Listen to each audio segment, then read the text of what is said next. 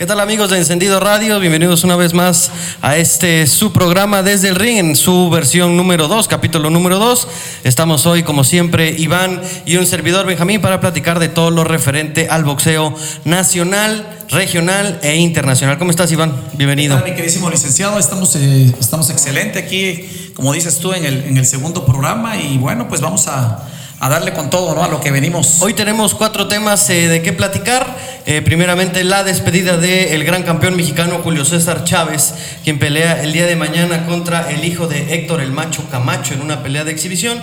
También hablaremos de Macías, que enfrentará a Charlo, este estadounidense con una gran proyección para el futuro, en búsqueda de una pelea grande contra Gennady Golovkin o contra Canelo Álvarez. También estaremos hablando de eso. Jaime Munguía, otro mexicano, también se enfrenta este fin de semana, así que también platicaremos de ello. Y al final, como siempre, los consejos del coach Iván para todos aquellos que nos escuchan y practican el boxeo para que mejoren su rendimiento. Pero lo primero que platicaremos es, ya lo decíamos, de Julio César Chávez, quien se despide este sábado en la cancha del Estadio Jalisco en una pelea amateur de exhibición contra el hijo de Héctor el Macho Camacho, del mismo nombre, Héctor Camacho Jr. Eh, será una pelea pactada cinco rounds, cinco rounds, en los cuales el campeón mexicano ya dijo que hará dos. Está amenazando con quitarse la careta. Sin careta, hará dos sin careta. Y bueno, ¿qué podemos esperar de esta pelea? Sabemos que hay una diferencia de edad de aproximadamente 8 o 10 años, no estoy seguro, pero que sí es importante dentro sí, de claro, claro, claro que sí. Fíjate que, este, sábado hay muy buenas carteleras. Yo creo que, va a ser un, sábado boxístico y, de alguna manera este, llama mucho la atención la despedida para los que tienen la, el privilegio de verlo. Qué afortunados, ¿no? Porque ya yo creo que esta vez sí se va a despedir ya, ya del cuadrilátero y creo que ya era tiempo, ¿no? Sí, ya, ya le tocaba, reiteramos, es una pelea de exhibición, no, no es una pelea profesional. Eh, aquí lo interesante es la preparación que tuvo Julio César. Quienes eh, no lo siguen en las redes lo pueden hacer en este momento. Eh, y nosotros que sí lo vemos, pues es un tipo que se ha preparado para esta pelea alrededor de cuatro meses.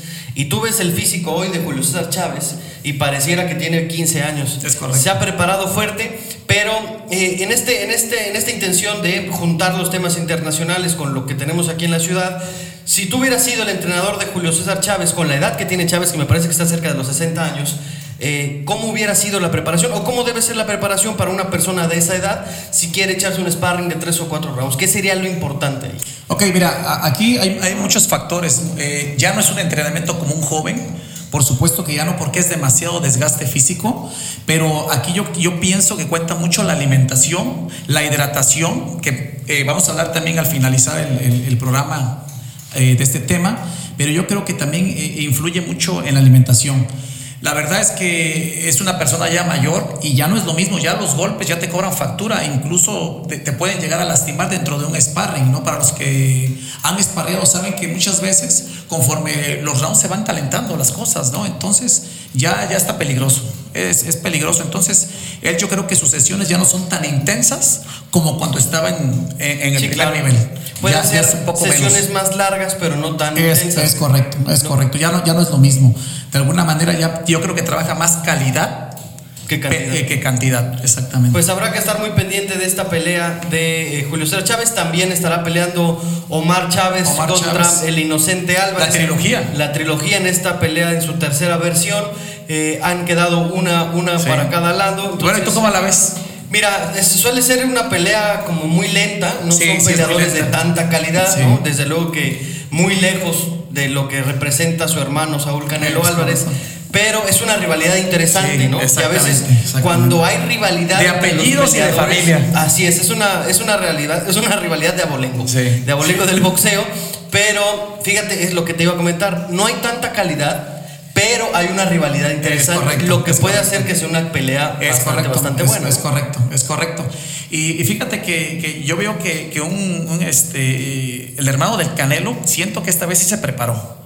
Eh, estuve viendo algunos, algunos este, videos, algunos comentarios y creo que esta vez sí viene bien preparado y creo que le dolió el último el último knockout le dolió y como que yo siento que esta vez viene con todo ¿eh? pero pues vamos a ver qué dificultad no eh, Canelo Álvarez, que es la máxima figura del boxeo, tener una bola de hermanos que no sirve eh, ni para ver quién viene. Y, de pronto, ¿cómo, ¿cómo puede opacar la figura de Canelo a sus hermanos? Porque aparte tienen, para quien no lo sepa, la familia Álvarez tiene el récord mundial de, una función de, box solamente los hermanos Álvarez. Sí, sí, sí, Entonces es una familia de mucho abolengo en el boxeo. Y bueno, habrá que ver cómo se define esta pelea. También pelea Chávez Jr. Es correcto, es correcto, con Anderson Silva. Eh, pues fíjate que va a ser una pelea, de alguna manera, yo realmente no lo he seguido tanto en el boxeo Anderson Silva pero bueno, de un arte, arte marcialista también tiene, tiene noción de boxeo. Bueno, pues hay algunos que venden mucho. Ah, es correcto, pero yo creo que también se ha de haber preparado para esta pelea, ¿no?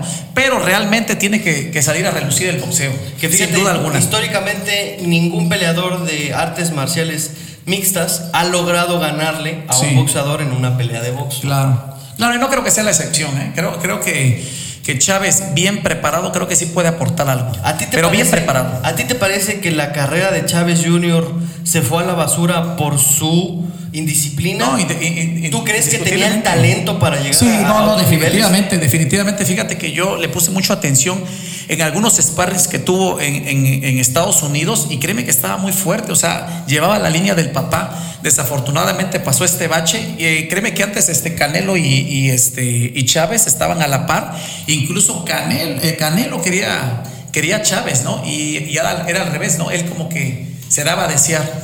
Ahora ya cambiaron los papeles Ahora a Chávez busca a Canelo porque sabe que, estando con Canelo él sube, sube hasta las nubes. Hay, hay una entrevista previa a su pelea, no hacen un cara a cara, muy interesante porque justamente Canelo le dice, cuando tú eras el lado A de la pelea, exactamente. no quisiste hacer la pelea. Ahora que yo soy el lado A, yo busqué la pelea contigo, porque tú nunca quisiste sí, exactamente, Incluso hacen una apuesta ahí, se juegan la bolsa a ver quién, quién ganaba, porque Chávez decía que lo iba a noquear y bueno, que No, pero al final de cuentas el, el papá se enojó, Julio César Chávez se enojó y dijo, no, sabes que yo no quiero ninguna apuesta.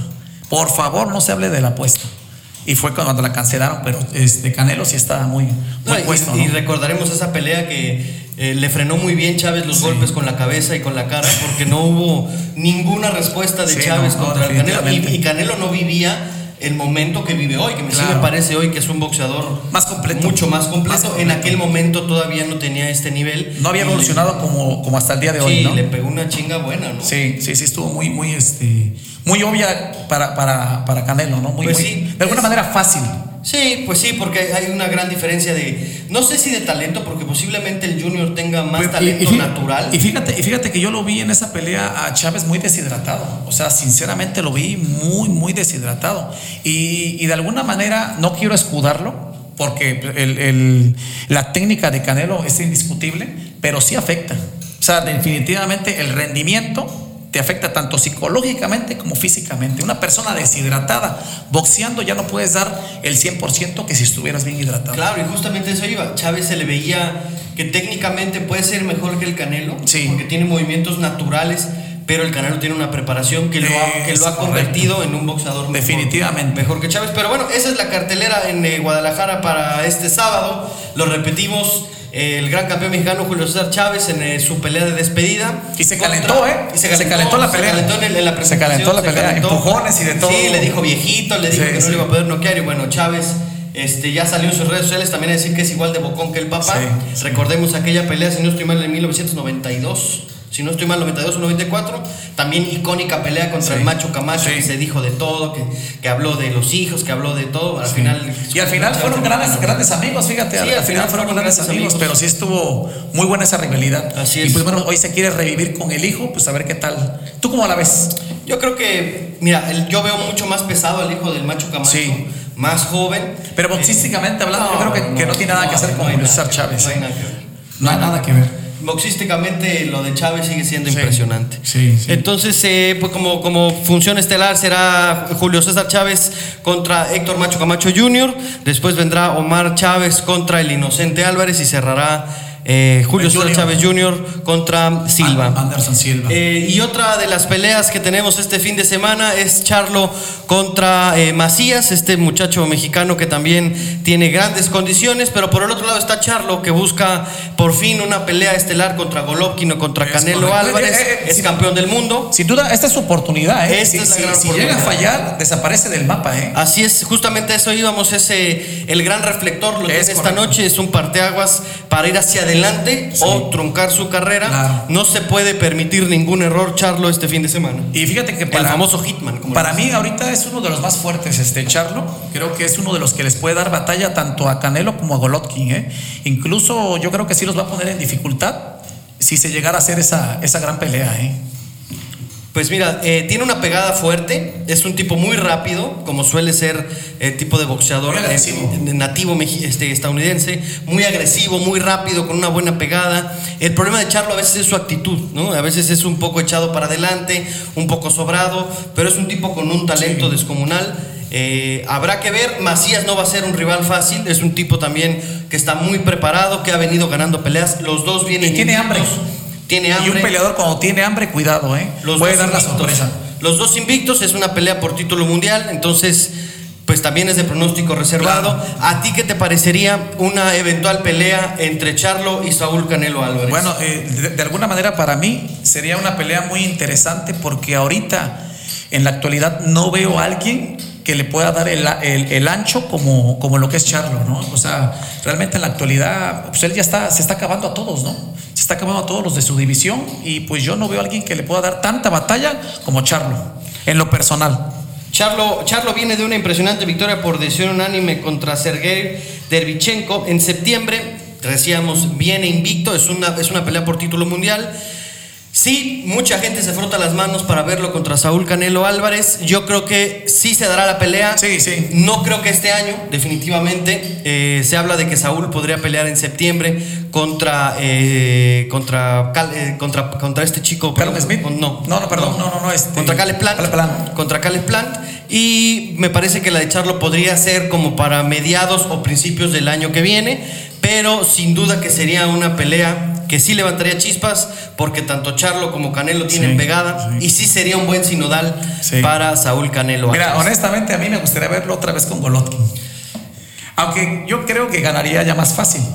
La edad, la verdad no perdona. Sí, ya se, llevan más o menos. Y, y honestamente he visto evolucionar mucho a Saúl Canelo Álvarez, incluso muchos de sus retractores, gente que yo conozco, ya como que empiezan a, ah, cabrón, Sí, trae con qué. Qué bien que lo mencionas porque ha evolucionado ¿no? Eh, la, fanaticada del boxeo en México. Se, había mucho escepticismo sobre Canelo Álvarez, no le daban crédito. Exactamente. Y esta pelea, la última, fue la que, la, que cambió eh, la perspectiva de la gente. La última pelea. Contra Billy Joe Sanders. Exactamente. Sí, que por cierto no, no se sabe si va a poder volver a competir. Eh, justamente eso iba. Esta última pelea Canelo le ha servido para callar muchas bocas, para ganar más adeptos, para que quede demostrado que sí es una figura del boxeo.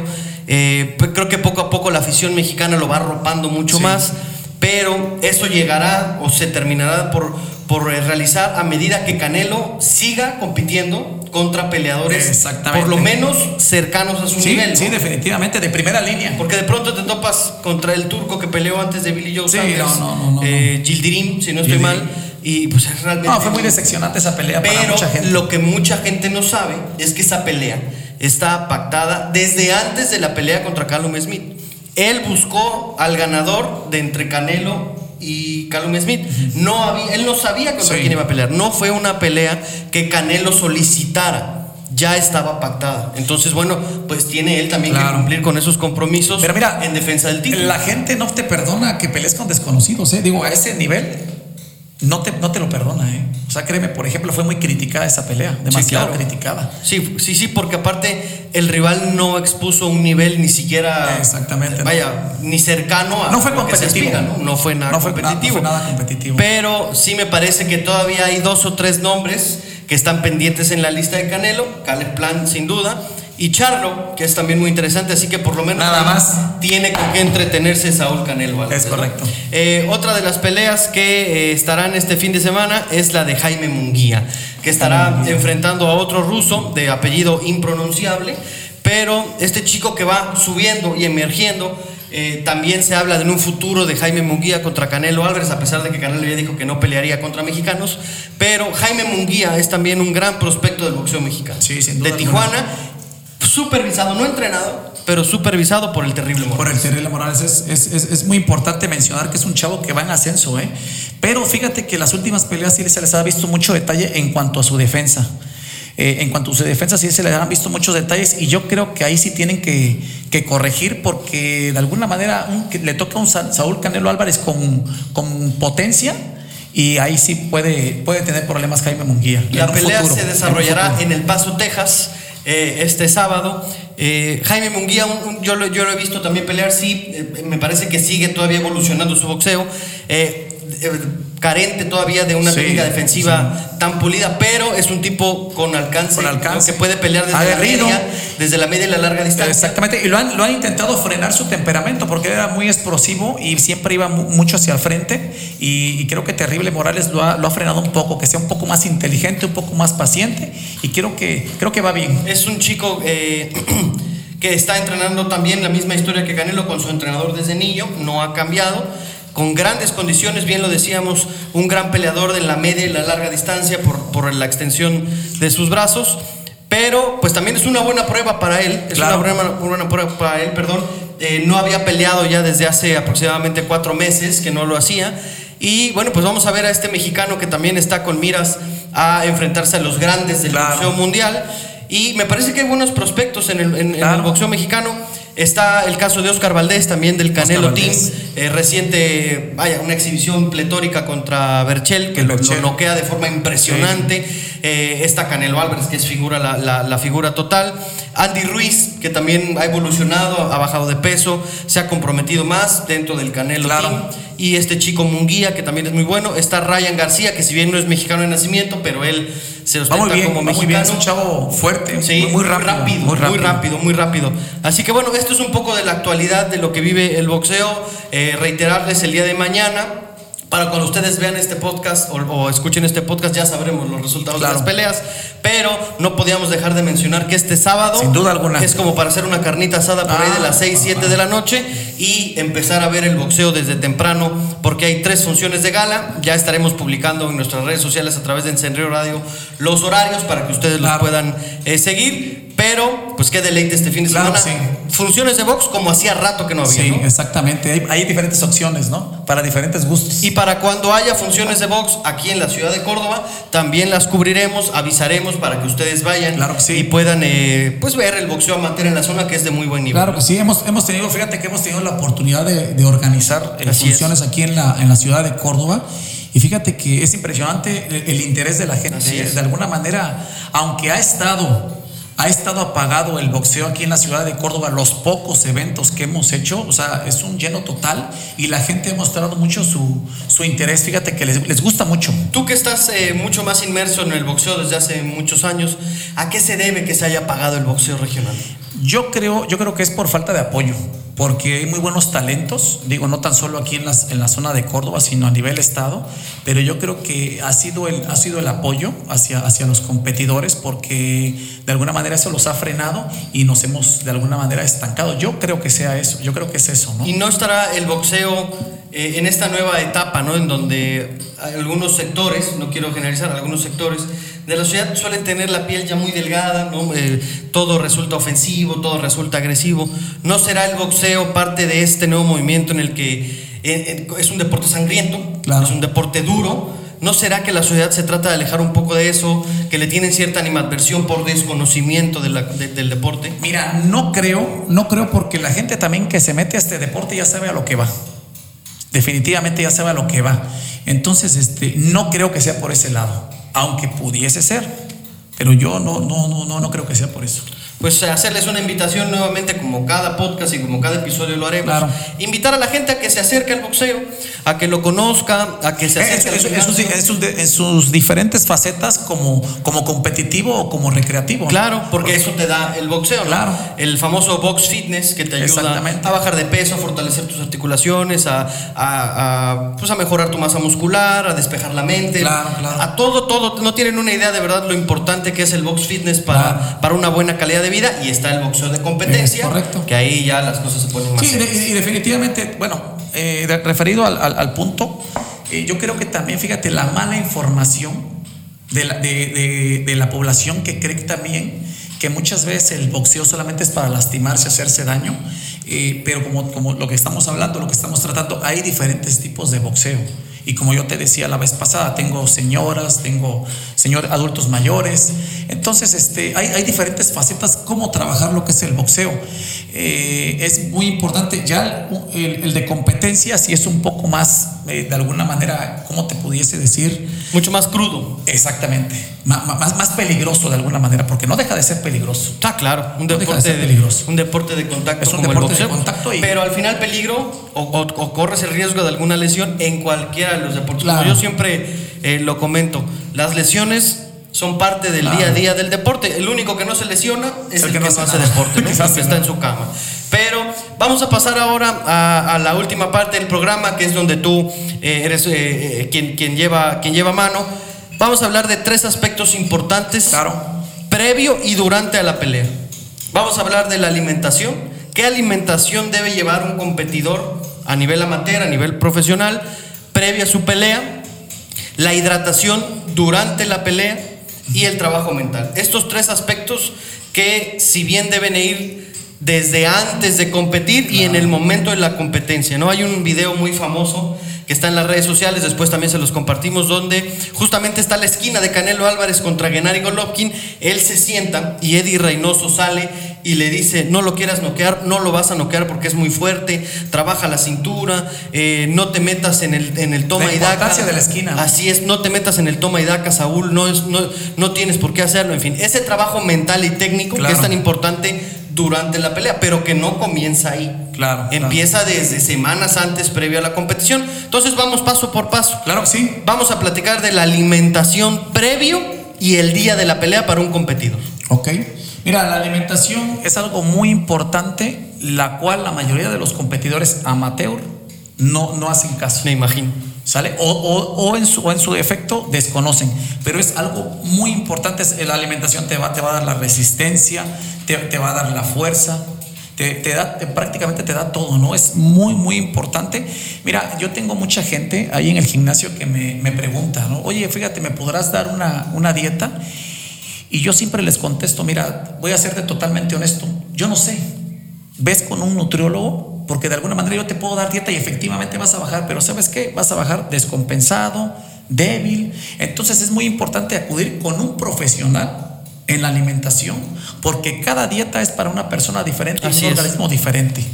Depende de tu complexión, depende de lo que hagas, depende de la actividad que hagas alrededor y del depende día. Y hasta el refiero, objetivo, ¿eh? Exactamente, y no me refiero a, a, a, este, a tu rutina de entrenamiento, sino a tu actividad en el transcurso del día. Entonces es muy importante, señores, que si alguien quiere una dieta, no se la pidan al entrenador.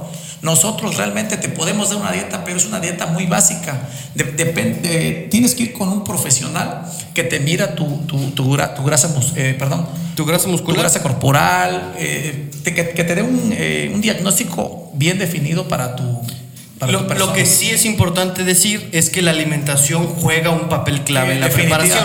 ¿no?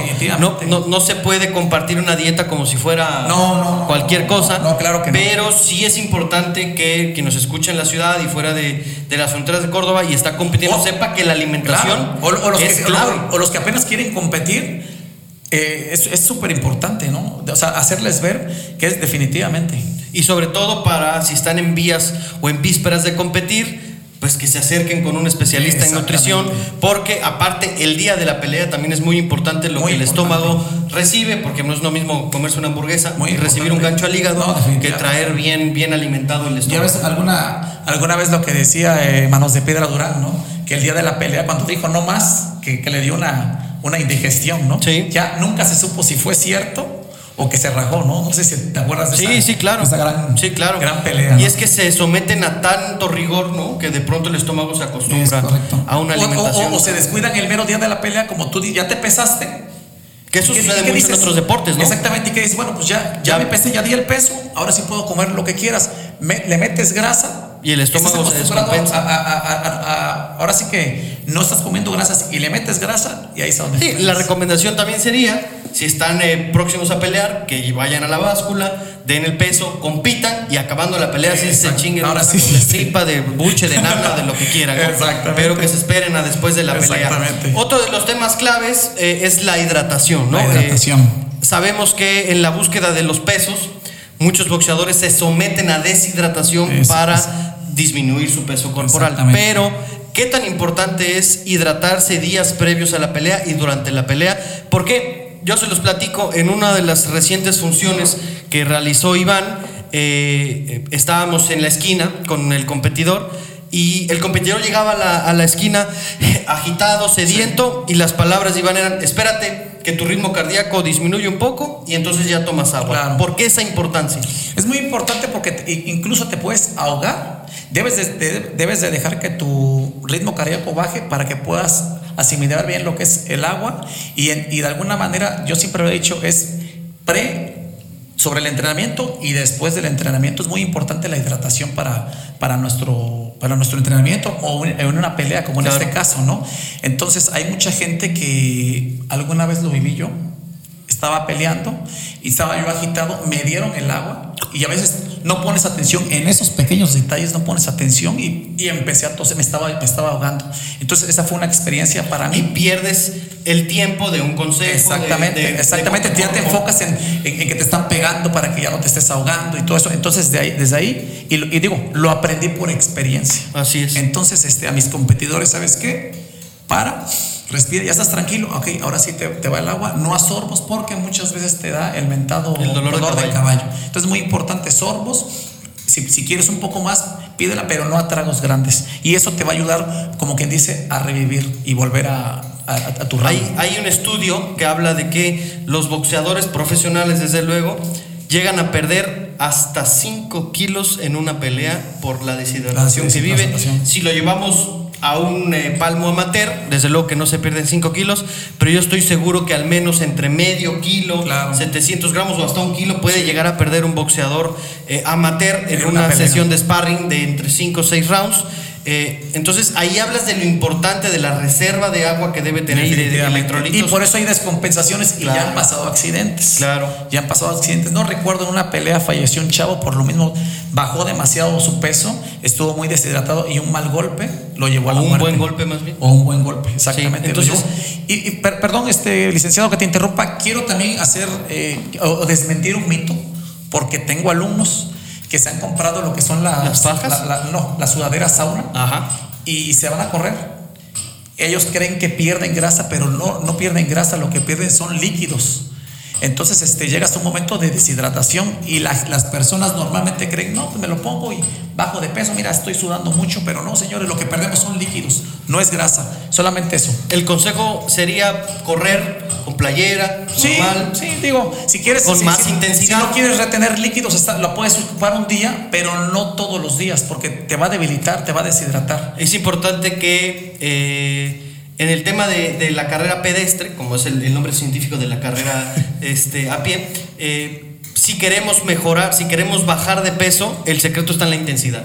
No hay más. Eh, incluso hay quien puede correr distancia muy larga a un paso muy suave y la quema de calorías es menor a hacerlo por lapsos cortos, pero con una intensidad alta. Ahí es quien está buscando bajar de peso. Los intervalos. Los famosos intervalos, para, eso sí, genera una quema calórica importante. Es El corazón se acelera. No hay nada como eso. ¿eh? Es correcto. Los intervalos son eh, lo que realmente da potencia, eh, pérdida de peso, fuerza en las piernas. Oye, claro, hay entrenamientos para. O cerrar la boca, ¿no? O cerrar la boquita. o cerrar la boquita, que es el secreto. Que cómo cuesta trabajo. Por cierto, es cumpleaños del señor. Vamos a dar un aplauso a la producción. Muchísimas gracias.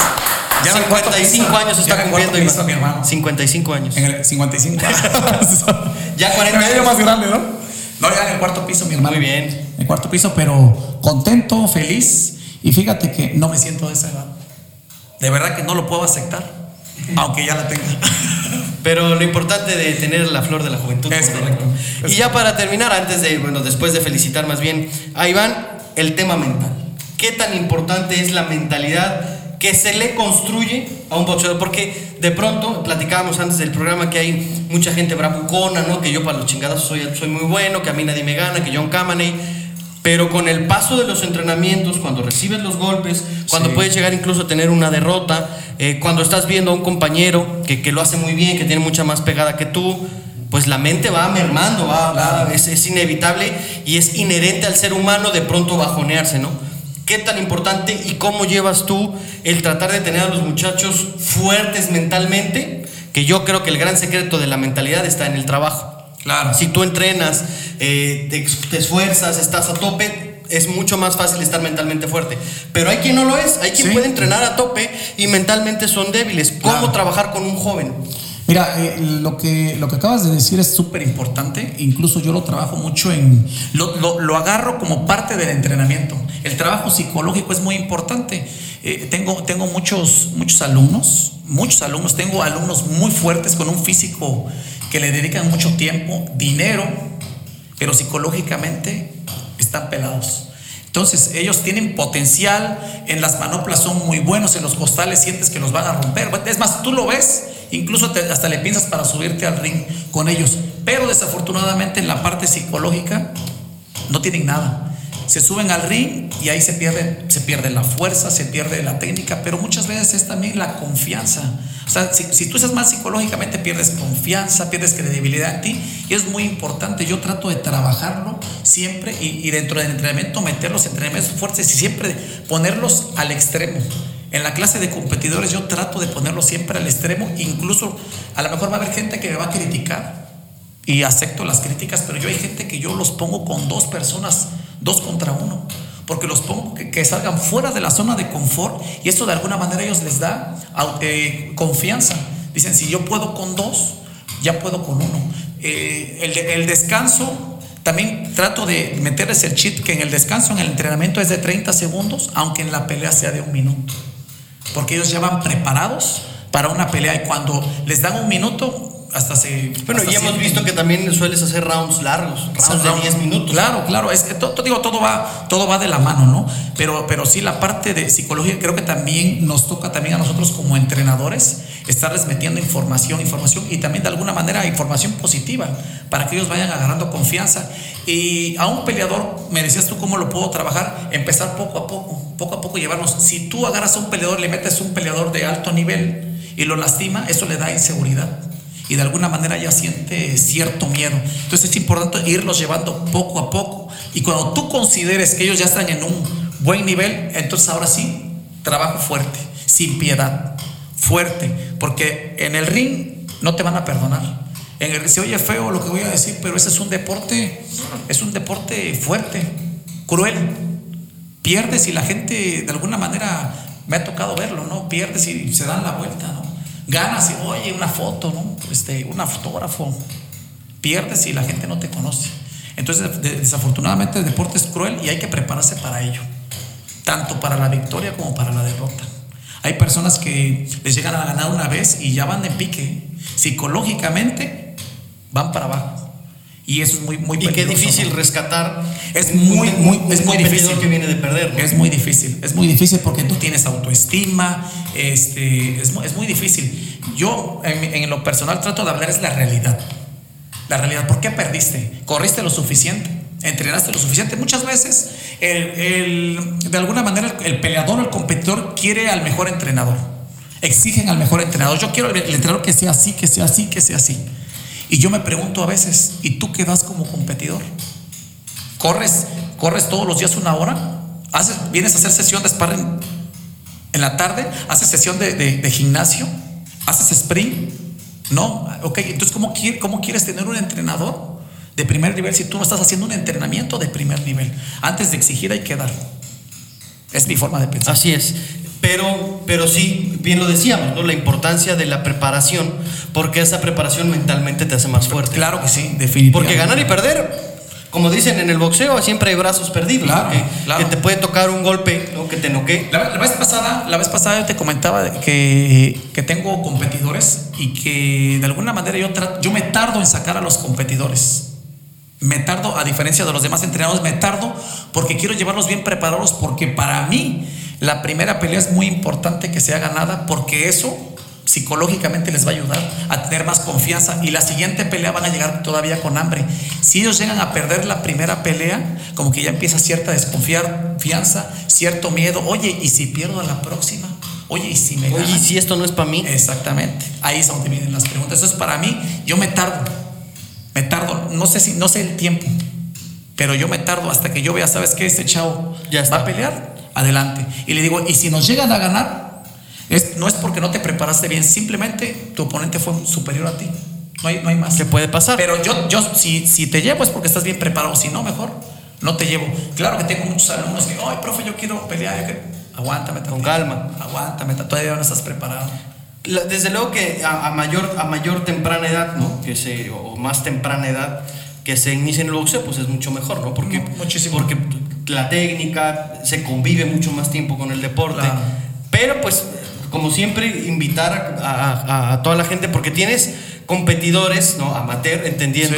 que no necesariamente son unos chavitos, ¿no? Que son, eh, hay gente de 30, 35, 40 años que le ha dicho Iván, ¿sabes qué? Ya llevo entrenando un rato. Quiero tener experiencia. Quiero tener una experiencia de boxeo en una pelea con jueces, ¿no? Con público. Y también se puede hacer como el futbolista que compite cada domingo, ¿no? Para jugar fútbol. Bueno, el boxeo no se puede hacer cada ocho días pero también se puede vivir una experiencia amateur que deja muy buenas sensaciones y también tienes gente a la cual vas llevando poco a poco a esa edad. Claro, definitivamente. Eh, dijeran por ahí, el boxeo es para todos, pero no para cualquiera, ¿no? Así es, y, así es. Y, de alguna manera es una, una excelente experiencia. Créame que vale, la pena, ¿eh? Y digo, me gustaría a mí preguntarte cómo fue tu experiencia, porque aunque no lo crean, Benjamín ya se subió. Era, era, como algo que traías, ¿no? Como sí. Que, como que, ¿sabes qué? Me decías, yo me quiero subir. Y yo le decía, espérame tantito, espérame tantito. Hasta que se dio la oportunidad de hacer un, un evento. Y ¿sabes qué, Benjamín? ¿Quieres pelear? Ahí está la oportunidad. Sí, la verdad es que fue, fue todo un. Para mí, para mí, el boxear fue todo un tema. Pero empiezas a entrenar en el box fitness, recordarás cómo, cómo iniciamos y de pronto le pegas al guante y de pronto le pegas al, al, al, al costal, y no se defiende, ¿no? Y empiezas a ver el boxeo en, las, las, grandes funciones y se te antoja, ¿no?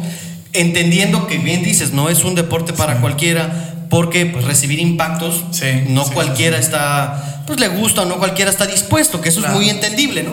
Pero el chiste de esto es que eh, fuimos entrenando, fuimos entrenando, eh, algunas veces más que otras, porque bueno, como cualquier otra persona que, que, nos esté escuchando y que se dedique y tenga su negocio, ah. pues a veces hay ciertas obligaciones que, no te, que te impiden entrenar como el Canelo Álvarez, ¿no? Que, que se ah. vive de esto. Pero sí ha sido constante, ¿no? Entonces un día eh, le dije bien, le dije, Iván, quiero pelear, espera, yo todavía no te veo listo. Bueno, eh, hacíamos sparring algunas veces con él, algunas veces con otros muchachos, sparring al cuerpo, sparring completos, hasta que poco a poco vas tomando confianza y sobre todo la, la técnica y la distancia y el ritmo para poder pelear, que no es tan sencillo, ¿no? Hasta que un día se dio, me dijo, ¿sabes qué? Voy a hacer un evento, eh, vas a hacer la única pelea de, de, nosotros contra otro gimnasio, contra un muchacho que ya tenía cierta experiencia amateur, mucho más joven que yo, eh, un poco más pesado, más alto que yo, pero pues fue una experiencia eh, que, que yo volvería a hacer sin duda. estamos... Pero, pero, ¿qué tal los nervios? Mira, son unos nervios. Eh, fíjate, te platico, eso no te lo había, no te lo había compartido. Llegué con, con Betty, mi novia, eh, llegamos al, día del evento, la cita era a las 6 de la tarde. Entonces eh, pasamos por fuera del gimnasio y demasiada gente. Ahí, ahí en ese momento, en ese momento extrañé el fútbol. Dije, mejor yo me regreso al fútbol. Esto, para, esto no es para esto no es para mí porque vi demasiada gente, ¿no? Pero ¿qué pasa? Que es un deporte nuevo relativamente nuevo para mí. Yo no tengo ni siquiera un año entrenando. Un reto, un reto. Es un reto. Eh, la gente, la mirada. Si eso pasara con otro deporte que yo he practicado toda la vida, no me pondría nervioso. Pero como era el box, mi primera experiencia, mi primera vez, que siempre es difícil. La críticas, críticas, El entrenador, ¿no? Evaluando, los amigos que ya estaban ahí es, es, es, diferente, ¿no? Aparte, ahí no hay de que pues tienes al compañero que. No, no, ahí es tú solo. te quito. Tú, ah, es correcto, tú solo contra el de enfrente, que el de enfrente también tiene las mismas ganas que tú de arrancarte la cabeza, ¿no? Entonces, bueno, llego y muchísima gente, ¿no? Dije, chingada madre, ¿yo qué hago aquí, cabrón? Pero bueno, ya estábamos aquí. Entré. ¿Qué dice mi mamá que siempre dice, este, es que se, se, acaba de morir mi perico, ¿no? Entonces entramos, este, incluso Betty me dijo, hay mucha gente, ¿eh? ¿Estás seguro? Ah, pues ya estoy aquí, ¿no? Ya entramos, saludamos allá a, los conocidos, a los amigos, se estaba realizando el pesaje, se hace la lista de peleas, eres la sexta pelea, pues. y, y cuando te dicen la sexta, dicen, ah, todavía falta 40 minutos, ¿no? Pero de pronto se va acercando la hora y se va acercando la hora y órale, a vendarse. Ah, y las vendas no las podía yo ni hacer. Y bueno, al final ya vendado, empezar a soltar un poco los, los, brazos, a calentar un poco. Y de órale, para arriba, ponen careta y llega a la esquina y te dicen, tú tienes que noquear. Esta pelea es para que la noques. Así que seguro de lo que haces, tranquilo, respira, mueve la cintura, no te dejes llegar, trabaja tú ya, los consejos normales, ¿no?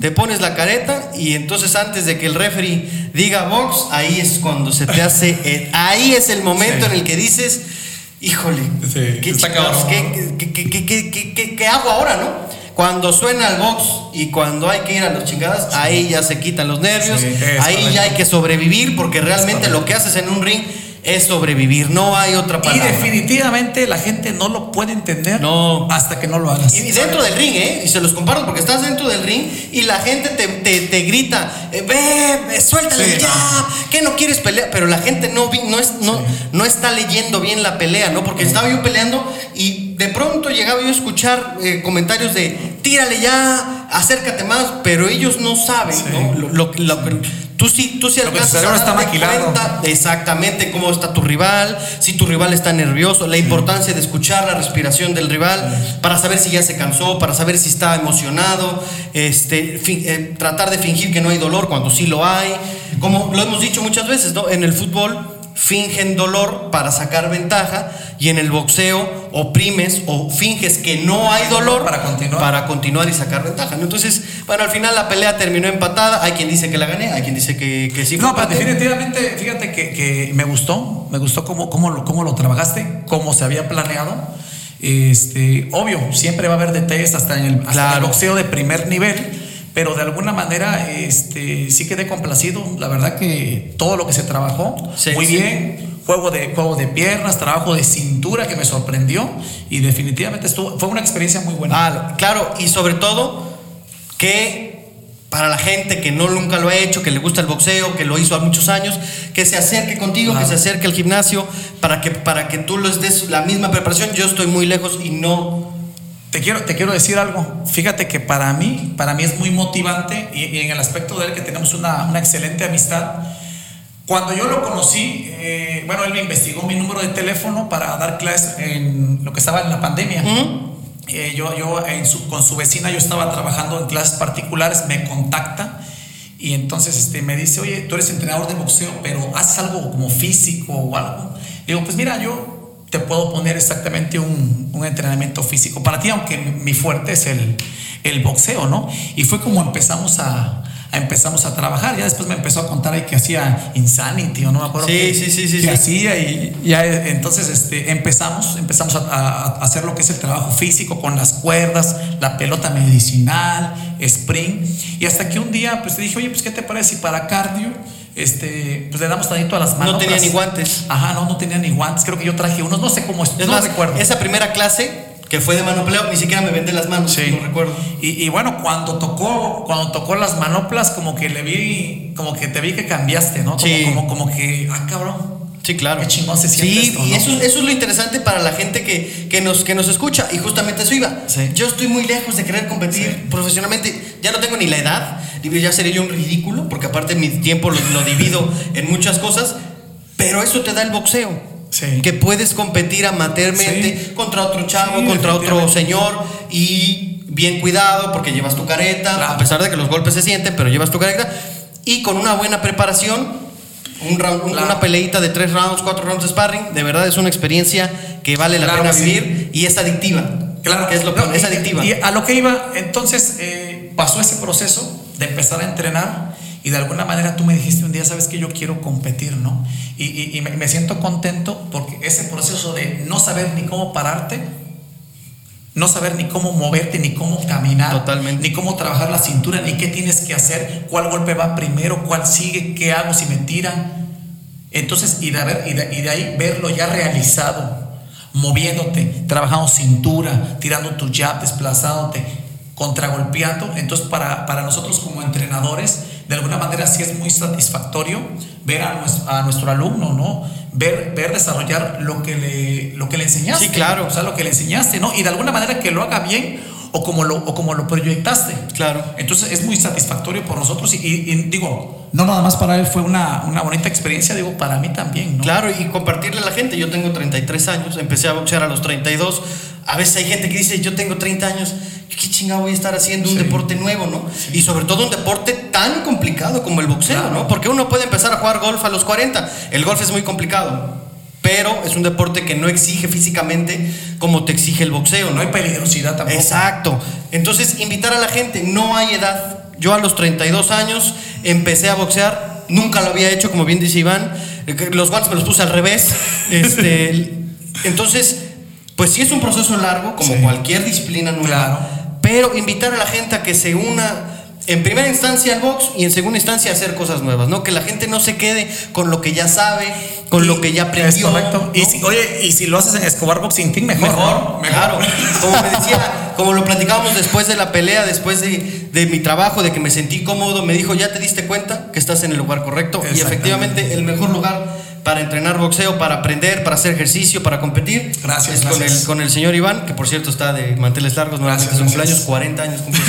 No, ni me lo digas, cabrón. Pero pues sí, invitar a la gente a que se una. Todos los podcasts lo estaremos reiterando. Únanse al boxeo, acérquense al boxeo, mejora la calidad de vida. Eh, en- no hay nada negativo en el boxeo. Este, Es una familia. Claro, es una familia. Y en el boxeo bien cuidado. Sí, no, no, no, No, hay, ningún hay ningún problema. No hay ningún Pero, problema. pues esto ha sido todo en este segundo Claro que sí. capítulo. Esperemos que a la gente le, le esté gustando. Agradecer desde luego a Encendido, Radio por la oportunidad. Claro, que nos da los micrófonos y la oportunidad. Y bueno, pues hay que ver cómo le va a Chávez, cómo le va a Omar, cómo le va a Julio, a Julio Chico, cómo le va a Munguía Sí. y cómo le va a Charlo y a Macías este Claro fin de sí. semana. ¿no? Claro que sí, definitivamente. Y este, por favor, chavos, cuando salgan los videos, compartan, por favor. Claro, compartan, compartan para llegar a más personas. Así que, Nos despedimos. Nos despedimos. Encendido Radio, Escobar Boxing Team y River Rips. Gracias.